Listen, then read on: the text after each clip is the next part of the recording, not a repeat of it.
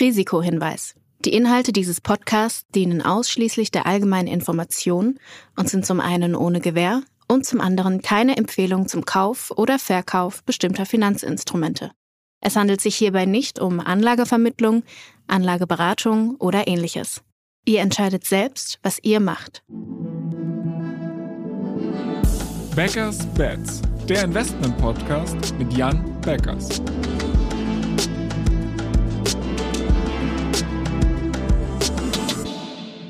Moin Jan. Hallo Florian. Wir haben das Thema künstliche Intelligenz hier im Podcast schon sehr häufig gestriffen und ich glaube, es ist jetzt wirklich mal an der Zeit, dass wir dezidierter über dieses Thema sprechen, weil ich habe vor kurzem erst eine Stellenanzeige gelesen, die mich ein bisschen dazu gebracht hat, dass ich mich gefragt habe, warum mache ich hier überhaupt noch Podcasts mit dir alle zwei Wochen? Und zwar war das eine Stellenanzeige für einen Prompt-Engineer, also die Leute, die bei ChatGPT irgendwie Befehle eingeben und dann spuckt die KI da was Tolles aus. Äh, Jahresverdienst waren wohl 335.000 US-Dollar und das schien mir sehr, sehr attraktiv. Deshalb die Frage an dich, sollte ich da jetzt umschulen? Ist KI die nächste große Welle? Ist das für mich das Pferd, auf das ich setzen sollte? Wie siehst du es als Investor? Ähm, wie blickst du generell auf das Thema? Ja, also waren jetzt mehrere Fragen. Also ich glaube zum, zum, zum Thema ähm, äh, wird generative künstliche Intelligenz ein wichtiges äh, Investmentthema, äh, würde ich sagen, äh, absolut. Ähm, ich gehe davon aus, dass es das wichtigste Investmentthema äh, des Jahrzehnts werden wird. Das Ausmaß und die Geschwindigkeit, äh, mit der gerade von ChatGPT beispielsweise, aber auch anderen vergleichbaren Anwendungen neue Felder erobert werden, alte Tätigkeiten, beispielsweise die eines Übersetzers, die eines Grafikdesigners, äh, vielleicht aber auch die eines irgendwie Tax-Advisors, ähm, gerade disrupted werden, ist schon außergewöhnlich hoch. Und ähm, typischerweise, wenn wir so einen Technologiesprung sehen und vielleicht das letzte Mal könnte man sagen, irgendwie so der Beginn des Internets äh, hat uns so etwas aufgezeigt. Ähm, damals ging es allerdings noch viel langsamer voran. Dann kommt es danach zu einer großen Welle von Investment und auch typischerweise zu einem gewissen Hype, der sich dann um diese Themen ergeben wird. Und das kann Monate dauern. Typischerweise dauert es aber eher ein paar Jahre. Und ähm, ich äh, äh, gehe stark davon aus, dass wir diese große AI Investmentwelle, die sich dann irgendwann auch noch zu einem Hype und äh, ziemlich hohen Bewertungen manifestieren wird, äh, dass wir die jetzt noch vorhaben, wer, vor uns haben werden, ist einfach nur eine Frage der Zeit. Äh, sie rollt ja schon los, das sieht man auch häufig in den Kursentwicklungen, aber ich glaube, ähm, da haben wir uns noch einiges vor uns. Dieses Jahr, aber auch die nächsten äh, Jahre wird es eines der dominierenden Themen sein. Und insofern, äh, erste Frage mit Ja beantwortet. Für uns hier ist es extrem relevant. Ähm, äh, und wir werden sicherlich noch sehr häufig darüber sprechen. Ob du jetzt Prompt-Ingenieur äh, werden solltest, ähm, weiß ich nicht. Ich glaube eher nicht, weil ich glaube auch nicht, dass der typische Prompt-Ingenieur jetzt überall gleich 300.000 Euro äh, verdienen äh, wird, ähm, kann ja auch einfach eine, äh, ich sag mal, schöne, schöne PR-Schlagzeile gewesen sein, ne? die wir jetzt ja alle überall gefressen haben und über dieses Unternehmen dann dort berichten. Aber ja, ich glaube, es wird wichtig sein, als Schlüsselkompetenz mit diesen neuen Programmen umgehen zu können. Ähm, und äh, insofern, äh, das wird sicherlich dich auch extrem betreffen. Äh, am Ende Journalismus ist wahrscheinlich wirklich eines der ersten Felder, was ganz stark durch generative AI auch disrupted werden wird. Also ich wittere einen gewissen Eigennutz raus, dass du mir hier abrätst, Prompt-Ingenieur zu werden, weil du wahrscheinlich einfach hier zwei Wochen weiter, alle zwei Wochen mit mir Podcast machen möchtest, aber den lasse ich dir durchgehen. Eine andere Sache, die ich ganz äh, interessant finde, die du gerade so eher beiläufig auch erwähnt hast, dass es gerade die Berufe des Journalisten sind, des Grafikers sind und so weiter, die disruptiert werden von generativer AI, wo man ja früher eigentlich gedacht hätte, es sind eigentlich die Fließbandjobs, die durch immer mehr Automatisierung wegfallen und jetzt es gerade die Schreibtischjobs. Aber darüber will ich gar nicht so sehr mit dir sprechen, was das jetzt für Jobs bedeutet, sondern vielmehr auch, was es für Unternehmen bedeutet. Also lass uns doch mal auseinanderklamüsern, was sind die Winner? Oder fangen wir vielleicht am besten mit den Gewinnern an und kommen dann später zu den Verlierern, wer verliert von dieser neuen Welle? Mhm. Ja, also wenn sich jetzt überlegt, äh, äh, wo sollte man investieren oder was sind die möglichen Gewinne, kann man natürlich einmal anfangen bei den Schaufellieferanten, die zum Beispiel die Hardware dafür liefern. Und das sind natürlich insbesondere GPU-Produzenten, das heißt die Produzenten der Chips, die gebraucht werden, um diese Art von AI eben zu trainieren oder eben dann auch sie im Einsatz äh, zu nutzen. Äh, das ist beispielsweise ein äh, Nvidia, es kann aber auch ein AMD sein, es können aber auch beispielsweise Speicherhersteller äh, sein, wie, wie sei es ein Micron. Ähm, es können irgendwo Networking-Equipment-Firmen sein wie Arista, die alle ähm, von zunehmender Nachfrage nach Computing Power profitieren werden. Auf der anderen Seite haben wir dann die, so könnte man sagen, die Infrastrukturprovider oder auch die Anbieter, die AI-Modelle haben. Und das wäre natürlich irgendwo ein Open AI, wo man jetzt nicht direkt investieren kann, aber wo man zumindest bei Microsoft indirekt mit einem kleinen Teil daran beteiligt äh, sein kann. Ähm, das wäre letzten Endes ein Alphabet, das kann aber auch ein Baidu sein als ein chinesischer Anbieter, es könnte ein Meta sein, ein Tencent. Ähm, da gibt es einige Unternehmen. Äh, wahrscheinlich wird es irgendwo eine, ich sag mal, eine Handvoll, vielleicht etwa zehn Unternehmen sein, die sich an der Stelle hervortun werden. Und dann, glaube ich, die große Upside ähm, äh, wird kommen aus Vertical Leaders, das heißt ähm, starken Unternehmen, die ihre Domain beherrschen. Das könnte jetzt irgendwie jemand sein, der total tief in einer Industrie sitzt und äh, beispielsweise die komplette Software schreibt für die Legal Industry. Und der dann natürlich in einer guten Basis äh, äh, steckt, ähm, dort intelligente AI-based Funktionen zu der Software hinzuzufügen, ähm, mit der man dann die Wertschöpfung bei den existierenden Kunden, die man hat, massiv ausbauen kann. Das könnte irgendwie so ein Adobe sein, die total stark in dieser Creative-Industrie äh, unterwegs sind, bei vielen Grafikdesignern äh, äh, ihre Produkte verankert haben. Es könnte aber auch ein Duolingo sein, die einfach schon echt gut aufgestellt sind, was ihr AI-Produkte angeht, eben im Bereich ähm, E-Learning. Ähm, und es könnten wiederum andere Anbieter sein, wie ein Intuit, die äh, Tax-Empfehlungssoftware beispielsweise haben. Ähm, und dann glaube ich, eine andere Kategorie von Unternehmen, die stark profitieren, sind sehr integrierte Softwareanbieter, die eine Reihe von Solutions haben. Und da ist wiederum ein Microsoft zu nennen. Ähm, ich glaube nämlich, dass Unternehmen die eine Vielzahl von Software haben. Jetzt mal beispielsweise ein Microsoft mit seinem ganz breiten Software-Stack gegen ein Zoom, was irgendwie eine einzelne Softwarelösung hat. Stark profitieren werden, weil die Breite der Softwareanwendungen, die man bei Microsoft hat, natürlich die Menge der Daten, die sie haben, stark beeinflussen. Und einfach diese Vernetzbarkeit der unterschiedlichen Softwarelösungen natürlich große Vorteile bietet, wenn es jetzt darum geht, dass ein Assistent aus einem Workflow wiederum Informationen ziehen soll, die es dann mit dem anderen Workflow vernetzt und dort nutzen kann. Insofern glaube ich, dass breite, integrierte Anbieter Vorteile haben gegenüber kleinen, isolierten Point Solutions. Und dann könnte man noch auf eine weitere Kategorie von Unternehmen gucken, die profitieren sollte. Und das sind, glaube ich, die Unternehmen, die einfach viele Schritte ihrer Wertschöpfung jetzt durch generative AI automatisieren können. Das heißt beispielsweise, wer ein sehr großes Callcenter betreibt, wird dort viele Kosten einsparen können. Wer sehr viele Programmierer beschäftigt, der erlebt bereits, dass die jetzt extrem viel produktiver sind, wenn sie beispielsweise den GitHub Copilot nutzen. Und so kann man viele Unternehmen einmal durchgehen und wird auf massive Kosteneinsparpotenziale dort kommen. Jetzt hast du ganz, ganz viele Bereiche genannt. Ich glaube, das hat auch einmal gut illustriert, was generative AI alles disruptieren könnte. Trotzdem würde ich bei einem Punkt ganz gerne nachhaken und das ist dieser integrierte Softwaremodelle gegenüber ja so halt sehr fokussierte Modelle wie einen Zoom. Also Zoom gegen Microsoft hast du ja gerade so ein bisschen als Beispiel genannt.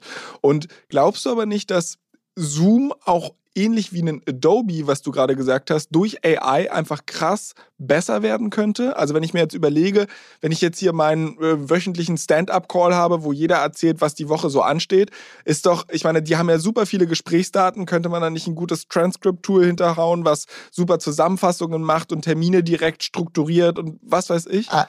Absolut. Also genau das wird äh, passieren. Genau das ist ja auch schon in, äh, in, in der Arbeit. Und äh, ja, Zoom selber kann dadurch viel besser werden. Das ist richtig. Ich glaube nur im relativen Vergleich kann wahrscheinlich Microsoft Teams mit der ganzen äh, anderen Softwareprodukten, mit denen es vernetzt ist, ähm, eben noch einmal äh, deutlich besser werden. Am Ende kommt es natürlich irgendwo darauf an, wie gut ist Zoom als Produkt relativ gesehen zu Microsoft. Das heißt aber jetzt nicht, dass ich aus diesem Grund komplett pessimistisch bin auf im Speziellen ein Zoom. Ich glaube, es ist nur ein gutes Beispiel, was eigentlich illustriert, ähm, wie stark diese integrative Vernetzung von Produkten, gerade jetzt was Microsoft angeht, ähm, künftig ein Vorteil sein kann. Okay, verstehe. Jetzt haben wir ganz viel über Gewinner gesprochen. Ich hatte ja vorhin schon angeteasert, ich würde ganz gerne auch hören, wer verliert denn? Weil es wird ja nicht nur strahlende Gewinner geben, oder? Absolut. Ähm, also ähm, es ist natürlich jetzt noch ganz früh äh, in diesem, auf diesem neuen Spielfeld, aber ähm, einige Themen zeichnen sich natürlich schon ab. Und so könnte man beispielsweise sagen, wir haben gerade schon ausgemacht, das Unternehmen, was vielleicht nur eine sehr isolierte einzelne Softwarelösung hat, die leicht ersetzt werden kann, weil sie irgendwo nicht so harte Login-Effekte hat, ähm, die ist eher in Gefahr auch weil wir ja festgestellt haben, dass die Produktivität von Softwareentwicklern sich massiv steigert durch Co-Piloten und eben durch Software, die sich automatisiert selber verbessert. Es könnte beispielsweise sein, dass einfach diese Mode von Softwareunternehmen, die vielleicht irgendwie durch zehn, in den letzten zehn Jahren irgendwelche Probleme gelöst haben, dass die sinkt, weil einfach neue Software an der Stelle künftig viel kostengünstiger entwickelt werden kann. Okay, jetzt ist es aber so, dass, ich meine, wir haben eine ganze Menge Gewinner, wir haben eine ganze Menge Verlierer. Wie behält man da den Überblick? Also du hattest ja jetzt gerade ganz viele verschiedene Unternehmen genannt. Wie sehe ich denn jetzt auch von außen als Investor, was ist jetzt wirklich AI? Also wo AI draufsteht, ist auch AI drin und das hilft dem Modell? Oder das ist nur jemand, der merkt, okay, das ist der Hype-Train, da springe ich jetzt drauf auf und in Wirklichkeit eigentlich eine komplett alte Bude, die viel zu langsam ist zu adaptieren? Ich glaube, das ist jetzt genau die Aufgabe jedes Investors, wirklich zu prüfen, weil äh, natürlich wird irgendwo jetzt und in den nächsten Monaten und, und Jahren jedes Unternehmen total auf den Hype-Train aufspringen und äh, äh, extrem viele Pr Presse-Announcement machen bezüglich der eigenen äh, Capabilities äh, in dem Bereich. Und da muss man dann einfach wirklich äh, sich die Arbeit machen und tiefer reingucken und schauen, okay, wie hoch ist wirklich der Kundennutzen von diesen Anwendungen wie unique ist es eben auch. Und da ist nämlich genau die Frage, kann das nicht dann auch jemand anders sehr schnell nachbauen, gerade wenn es eben auf allgemein zugänglichen Modellen, ähm, die man sich per API äh, abrufen kann, beruht.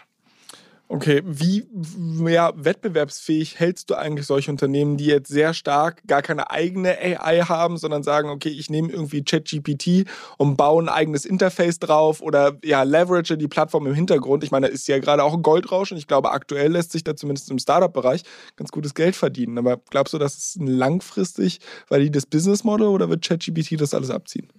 Also ich glaube, wenn, wenn das eigene Geschäftsmodell nur darauf beruht, ein Interface ähm, zu ChatGPT zu sein, dann es erstmal ähm, wahrscheinlich die Langlebigkeit eines solchen Geschäftsmodells nicht besonders hoch. Und es wird dann darauf ankommen, was man eben sonst noch entwickeln kann, was den Konsumenten einen Mehrwert bietet, was sie eben auch an sich bindet und was vielleicht auch das Geschäftsmodell nicht so leicht kopierbar macht an der Stelle.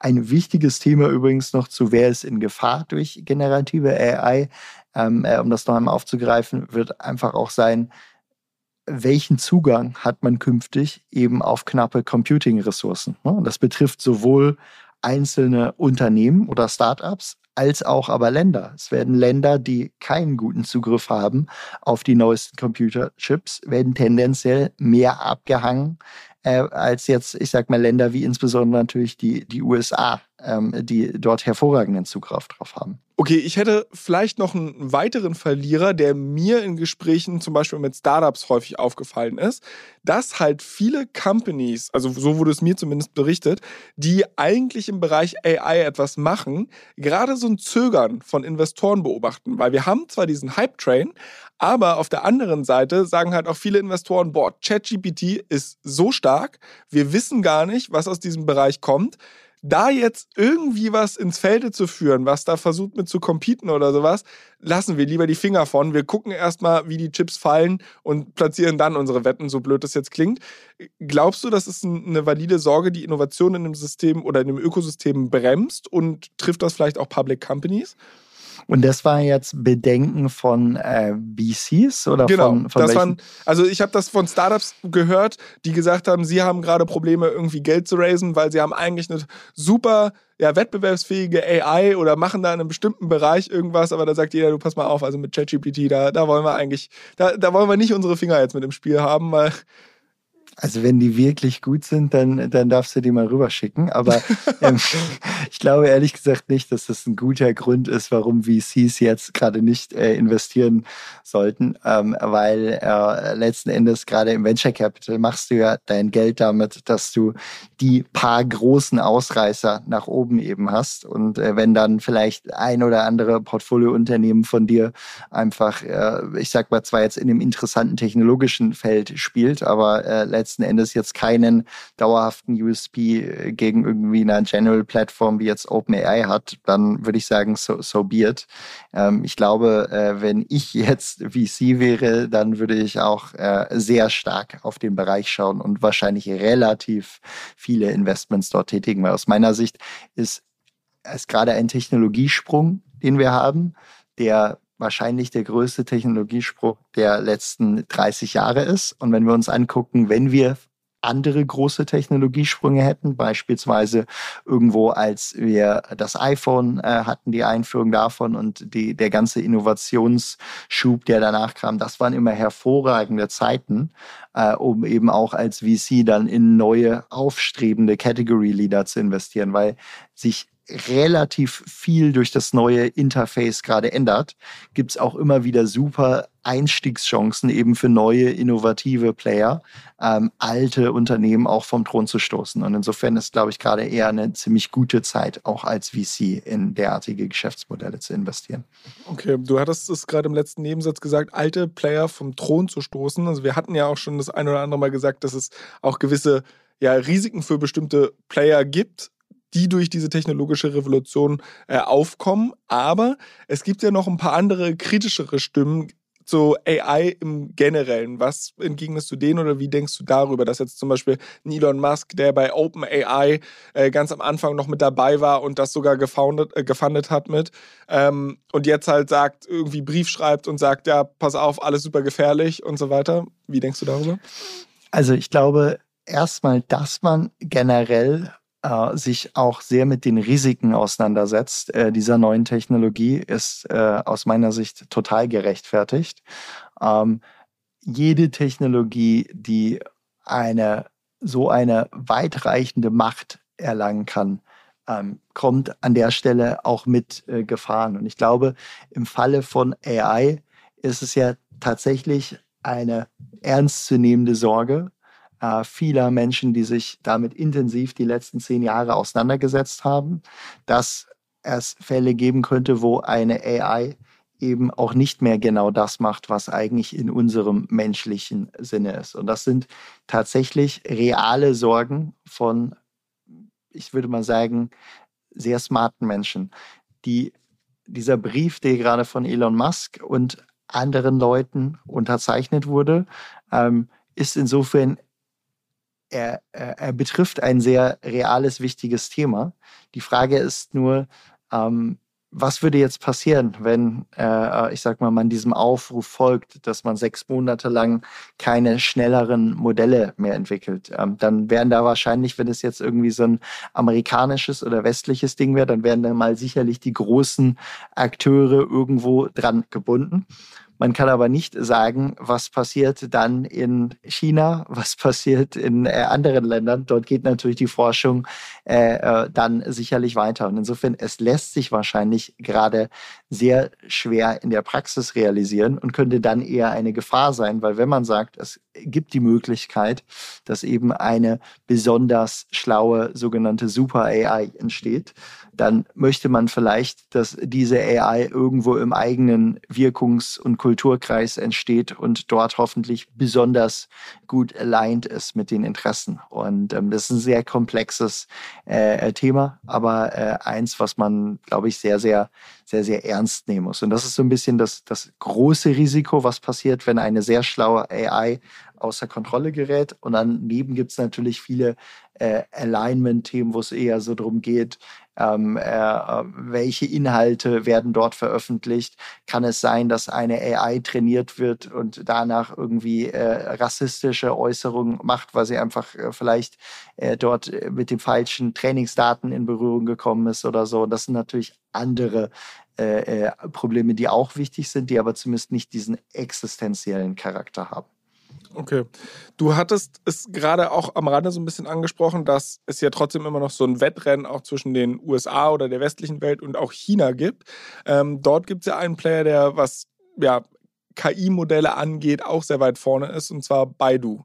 Die haben ähm, ja auch ihren eigenen ja, Chatbot mehr oder weniger vorgestellt und die haben einen Durchbruch gehabt, dass sie in Peking zum Beispiel jetzt zum allerersten Mal vollständig autonom fahrende Autos haben. Also diese Vision, von der wir eigentlich schon seit 20 Jahren träumen und die Elon Musk seit 10 Jahren predigt, äh, scheint da langsam Wirklichkeit zu werden. Das ist natürlich alles noch ein Testpilot und so weiter.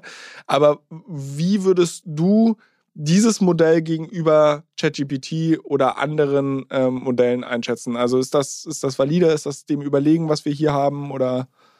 Also äh, sicher steht fest, nein, die Chinesen hinken aktuell der amerikanischen AI, insbesondere im Feld generativer AI hinterher. Und äh, ich meine, wir haben dazu mit Baidu gesprochen zu ihrem Assistenten und die sind sich selber völlig im Klaren, dass sie dort, ähm, äh, dass sie dort weit hinten ansehen und haben das auch gar nicht versucht, irgend, irgendeine andere Sprache oder so äh, zu bringen. Das heißt, äh, auch ein Baidu weiß, dass sie aktuell nicht mit den äh, smartesten westlichen Modellen, was generative künstliche Intelligenz angeht, ähm, mitziehen kann. Ähm, allerdings, äh, sie haben natürlich äußerst ehrgeizige Pläne und ich glaube, denen steht nicht allzu viel entgegen, außer, und auch das haben sie äh, vermerkt, die Chipknappheit. Ähm, denn ähm, durch die Exportbeschränkungen, die es ja zuletzt gegeben hat, äh, stellt sich ihnen wirklich die Frage, auch im Unternehmen wie Baidu, wie viel von der nötigen Rechenpower der neuesten Generation an GPU-Chips äh, können sie eigentlich bekommen, um ihre Modelle zu trainieren. Und äh, es ist tatsächlich ein reales Thema, dass äh, es dort China gerade ausgebremst wird ja, durch eben diese Exportbeschränkung. Okay, jetzt hattest du gerade schon den Vergleich zwischen Baidu und ChatGPT angestellt. Ich würde den letzten großen bekannten AI-Player da nochmal in den Ring werfen, und zwar Google, die ja im Endeffekt auch jetzt ihren eigenen Bot vorgestellt haben, auch mit einer Präsentation, die leider nicht so sehr geglückt ist. Ist auch schon die, ein paar Tage her. Aber würdest du sagen, dass die ein würdiger Konkurrent sind? Du hast sie schon als Profiteur genannt, weil sie vor allem Infrastrukturplayer auch sind. Aber jetzt so wirklich auf der AI-Ebene können sie da competen? Ähm, ich glaube, sie sind auf jeden Fall ein sehr würdiger Konkurrent, äh, der dort eine gewichtige Rolle spielen wird. Ähm, aktuell sieht es so aus, äh, dass sie einfach, ich sag mal, relativ nah dran sind äh, an den Modellen von OpenAI, aber natürlich irgendwo als Unternehmen auch viel, viel mehr zu verlieren haben. Ne? Denn äh, letzten Endes ist das Kerngeschäftsmodell von Google weiterhin Suche. Und Suche ist eben eines dieser Geschäftsmodelle, die eben auch durch generative AI durchaus disrupted werden können. Und deswegen scheint es so, als ob sie es einfach so ein bisschen schwieriger tun, wie genau sie jetzt ihre Produkte dort an den Mann bringen. Weil es kann ja auch sein, dass sie beispielsweise sagen, wenn sie sich jetzt selber disrupten und auf einmal die Suche viel mehr zu einem, ich sag mal, Chat-GPT-like Interface aufbauen, dann haben sie auf einmal viel höhere Computing-Kosten als mit einer einzelnen Suchabfrage. Und es ist gar nicht so klar, wie gut sich diese Ergebnisse dann wiederum mit, äh, mit Search Ads monetarisieren lassen. Insofern ist es so ein bisschen äh, einerseits, sie haben all die Capabilities und auf der anderen Seite so ein bisschen das klassische Innovators-Dilemma, äh, in dem sie gerade drinstecken. Ähm, nichtsdestotrotz äh, denke ich, insgesamt und mittel- und langfristig betrachtet ist das Thema natürlich für Google eher eine große Chance. Ähm, sie haben sich wirklich lange darauf vorbereitet. Sie sitzen weiterhin auf einer Masse an Daten. Ähm, sie haben grundsätzlich die richtigen Leute, die daran arbeiten. Man sollte auch nicht vergessen, viele der Innovationen, die jetzt ja gerade den Durchbruch feiern, ähm, wurden äh, ursprünglich dann einmal von Google-Forschern äh, entwickelt ähm, äh, in den letzten Jahren. Aber das finde ich eigentlich so krass. Also ich musste da die ganze Zeit dran denken, während du gerade gesprochen hast. Wie kann das sein, dass wir eigentlich eine der größten Digital-Companies haben, die irgendwie seit 20 Jahren das Search-Business dominiert und an AI-Modellen forscht? Und dann kommt da irgend so ein Startup hin und her, jetzt sehr überspitzte Zusammenfassung natürlich, und schafft es eigentlich mit viel weniger Ressourcen dort in diesem Bereich den viel größeren Durchbruch zu landen. Ist das wirklich nur dieses Innovators Dilemma, was du gerade angesprochen hast, dem Google da auflag? Oder gibt es da für dich irgendeinen alternativen Erklärungsansatz, wie da so ein Startup das gerockt hat? Ich, ich würde den Blick dort etwas verändern. Ich meine, jetzt schauen wir natürlich alle auf, auf OpenAI, ne? weil die haben sich dort äh, einfach jetzt am besten durchgesetzt. Aber wir hätten auch irgendwo uns äh, vielleicht hunderte oder tausende andere Startups angucken können in den letzten ähm, äh, Jahren, die an ähnlichen Themen geforscht haben und die es eben nicht geschafft haben, etwas Besseres zu entwickeln. Ne? Und jetzt könnte man vielleicht gerade sagen, okay, der äh, Google-Technologie ist vielleicht jetzt gerade die Nummer zwei der Welt und eines der anderen Startups, die angetreten sind, ist ihnen gerade an der Stelle voraus. Und äh, auch ein OpenAI hat ja durchaus beträchtliche, äh, beträchtliche äh, finanzielle Mittel gehabt und wirklich extrem fähige Unterstützer äh, und einfach wirklich auch äh, hochkarätiges Team. Und dann ist es halt manchmal so, dass irgendwo ein großes Unternehmen ähm, vielleicht ich sag mal, gute Innovationen liefert, aber die allerbesten Innovationen passieren dann vielleicht doch immer noch in kleineren Environments, wo man sich einfach singulär äh, auf äh, einen Case und nur eine Richtung an der Stelle fokussiert, während die Hauptaufgabe natürlich bei Alphabet auch ist, ein bestehendes großes Kerngeschäft und irgendwo über 100.000 Mitarbeiter in die Zukunft zu führen. Okay. Also ich glaube, insbesondere der erste Punkt hat mich gerade so ein bisschen überzeugt, wo du gemeint hast, so pass mal auf, da haben halt im Endeffekt 100.000 Companies dran gearbeitet und die eine hat es jetzt geschafft. Also, dass man halt sagt, ich glaube, die im Nachhinein zu sagen, da hat eins gegen eins gekämpft, ist halt ein bisschen doof, sondern Google hat halt gegen 100.000 Companies und eine davon hat halt den Durchbruch gehabt. Also einfach so, ja, statistische Wahrscheinlichkeit nach dem Motto. Das ergibt genau, für mich auf jeden und Fall es, Sinn. Und, und, es war ja auch gar nicht klar, dass der große Durchbruch, äh, den wir jetzt sehen, technologischer Natur, dann unbedingt bei generativer künstlicher Intelligenz liegt. Ne? Weil am Ende hätten alle, äh, ich sag mal, die meisten äh, einfach ja auf irgendein anderes Feld jetzt vor, vor fünf oder zehn Jahren äh, gesetzt. Ja. Ich, jetzt haben wir sehr lange und sehr viel über so das, den generellen Space, Profiteure, Verlierer, Gewinner und so weiter gesprochen. Mich würde jetzt natürlich aber interessieren, wo hast du denn deine Chips platziert? Also wie sieht das jetzt im Bit Capital Portfolio aus? Hast du alle Gewinner einfach mal zack ins Portfolio genommen und gesagt, ich kaufe Nvidia, ich kaufe Google, äh, ich kaufe irgendwie Microsoft oder habt ihr da irgendwie konzentrierter gewettet? Wir haben uns irgendwo in 2022 äh, angefangen mit generativer künstlicher Intelligenz auseinanderzusetzen. Als dann das Release von 3,5 kam, war für uns klar, okay, das wird jetzt eine ganz bedeutende, wichtige Technologie, ähm, haben viel Zeit damit verbracht, einfach für uns zu researchen, was glauben wir, wer sind die Gewinner, wer sind die Verlierer, ähm, wie können wir uns positionieren. Entsprechend, wenn wir jetzt beispielsweise auf unser Portfolio vom Global Internet äh, Leaders gucken, dann kann man eigentlich sagen, wahrscheinlich 70, 75 Prozent des Portfolios sind dort jetzt ziemlich gut äh, aligned mit äh, unseren Thesen auf, ähm, auf künstliche äh, Intelligenz. Und das kann da beispielsweise derart sein, wir haben irgendwo, äh, ich sag mal, zu einem guten Zeitpunkt äh, Microsoft äh, wieder ins Portfolio genommen, was eine lange Zeit nicht im Portfolio war. Ähm, wir haben als eine unserer größten Positionen Duolingo zu einem guten Zeitpunkt, ich sag mal, an die Grenze dessen, wo wir investiert sein dürfen, geführt, ähm, weil sie wirklich, ich sag mal, nicht nur was das Thema künstliche Intelligenz angeht, hervorragend aufgestellt sind. Ähm, und wir haben eben eben auch bei anderen sowohl Anwendungen als auch Enablern, also den Schaufellieferanten wie beispielsweise einem Nvidia oder einem äh, Micron äh, uns äh, positioniert. Okay, ich würde sagen, das ist erstmal ein ganz guter Überblick. Wir werden in den nächsten Podcast-Folgen definitiv äh, sehr nah dran sein und gucken, wie sich diese ganzen Wetten in Anführungszeichen entwickeln werden. Ähm, währenddessen haben unsere Hörer natürlich wie immer die Möglichkeit, ähm, uns Themenwünsche, Feedback, Fragen, Kritik oder ähnliches äh, zu schreiben an backers-bets at financeforward.com. Sie haben nicht nur die Gelegenheit, sondern die ausdrückliche Aufforderung dazu, diesen Podcast positiv auf Apple und Spotify zu bewerten. Und Jan, mir bleibt wie immer nichts anderes übrig, als ein dickes Dankeschön in deine Richtung zu werfen. Und ich freue mich, wenn wir in zwei Wochen wieder sprechen, wenn ich bis zu dem Zeitpunkt nicht bereits einen Job als Prompt Engineer gefunden habe. okay, ich äh, freue mich auch darauf und hoffe, du bleibst uns hier noch ein bisschen erhalten. Alles klar, mach's gut. Ciao.